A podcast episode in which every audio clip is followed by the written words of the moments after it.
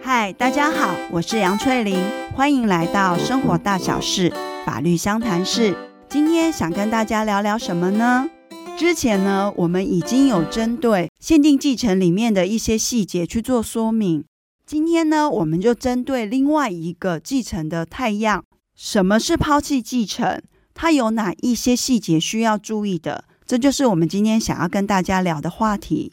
什么是抛弃继承呢？简单的来说，就是我不要继承被继承人的财产，也不想继承他的债务，我跟他是没有任何关联的。所以，被继承人的债权人呢，是不能来对我主张说要去做所谓的债务清偿。当一个继承人他最后会选择说要去做抛弃继承这个动作，一般来说呢，都是因为这个被继承人他所留下来的债务远远高过于他留下来的财产。那对于继承人来说，他当然会选择抛弃继承，而不去介入这一些债务清偿的事务。但是有一些状况呢，可能是因为情感上的因素而选择抛弃继承，可能是原本就跟这个被继承人之间没有任何的感情，那不想要跟他有任何的关联，或者是说这个继承人呢，他继承的时候其实年岁也大了，他想说可能再过不久之后，他也会变成被继承人，让下一代来继承。那与其这样的话，还不如他现在做抛弃继承。让他的下一代可以直接继承。例如，一个一百多岁的老人家过世了，那他七八十岁的孩子们想说，决定要抛弃继承，然后让这些五六十岁的孙子们直接来继承一百多岁祖父所留下来的财产。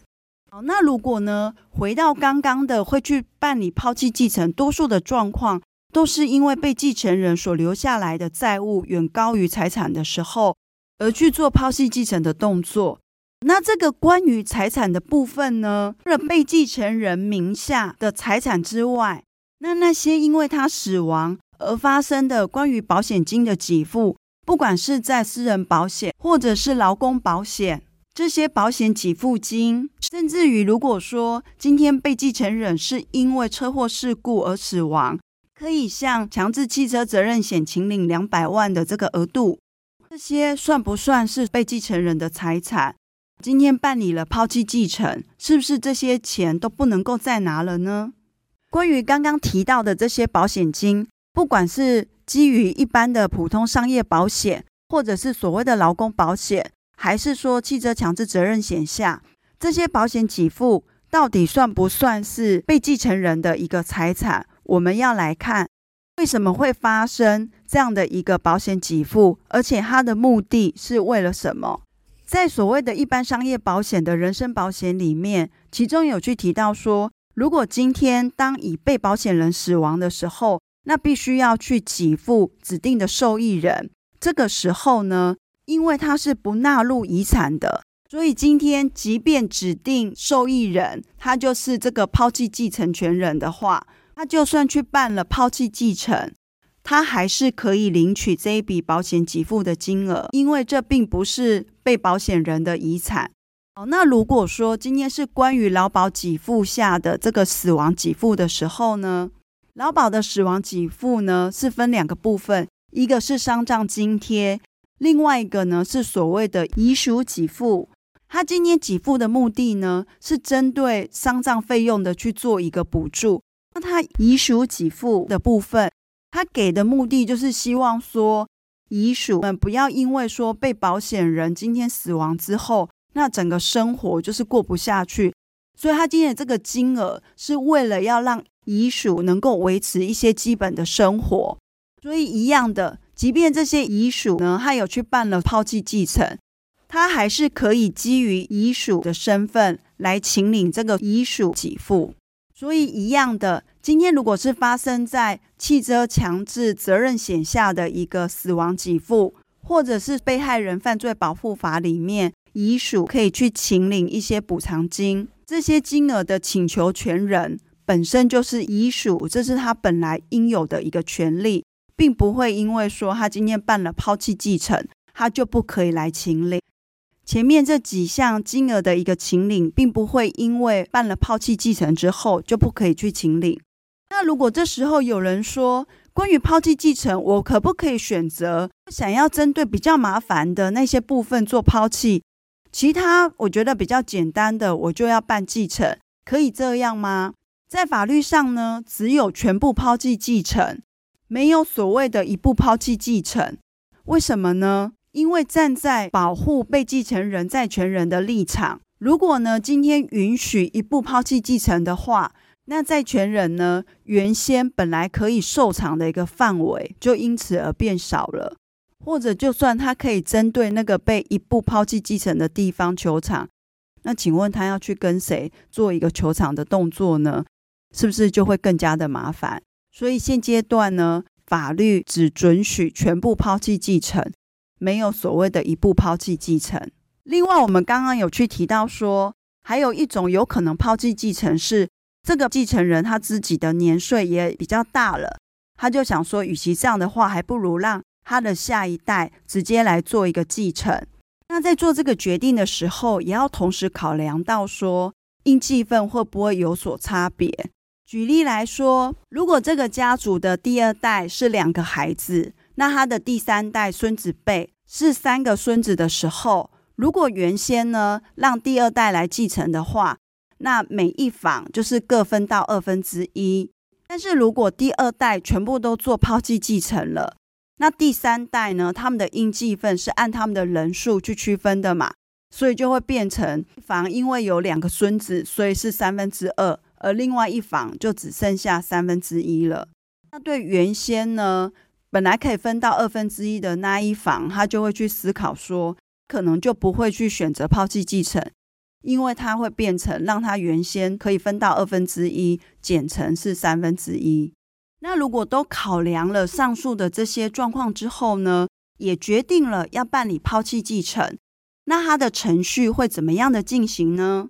抛弃继承呢，并不是说跟这一些亲朋好友讲说，我不要继承了，就会发生抛弃继承的效力。它是必须要经由法院的一定程序，你必须写一个申请状到法院去说你要抛弃继承，减负相关的资料。法院在审理之后呢，在认定是符合法律要件，原则上它是不会开庭的。在最后，他就会给你一个准予抛弃继承的一个备查通知。这样你的抛弃继承就完成了，但它会发生一个效力是什么？就是会回溯到说，当继承开始的时候，你就不是所谓的一个继承人。那我刚刚有提到所谓的合于律的要件是什么呢？第一个时间是很重要的，就是在于说，当你知悉有一个继承事实开始的时候，你必须要在三个月内去做这个动作，如果超过了就不行了。你要减负哪些相关的文件呢？你写了一份申请状，减负被继承人的除户成本，你自己的一个户籍成本，以及印件证明、继承系统表。另外最重要的是，你要减负说你已经有去通知下一个顺位的继承人这样的一份通知，一般都会是用存证信函的方式去做告知。所以你会减负存证信函以及存证信函的回执通知。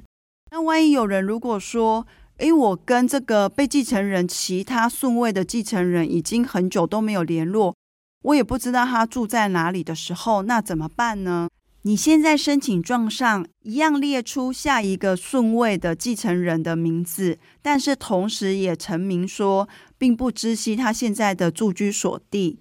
那法院在收到你的这个申请状之后，他会要你补证嘛？你就可以根据这样的一个公文，去户政机关去查询说这一个下一个顺位继承人的所在地，你就有办法去做后续的寄发存真信函的动作。那如果今天这个被继承人所有顺序的继承人，他们都想要全部抛弃继承的话，那你就可以在这个申请状上。一并列明这些所有顺序的一个继承人，全部都要抛弃继承。那这时候就不用减负通知下一顺位继承人的资料了。如果说今天在做这个抛弃继承的时候，因为孙子辈呢碰上他们是未成年的时候呢，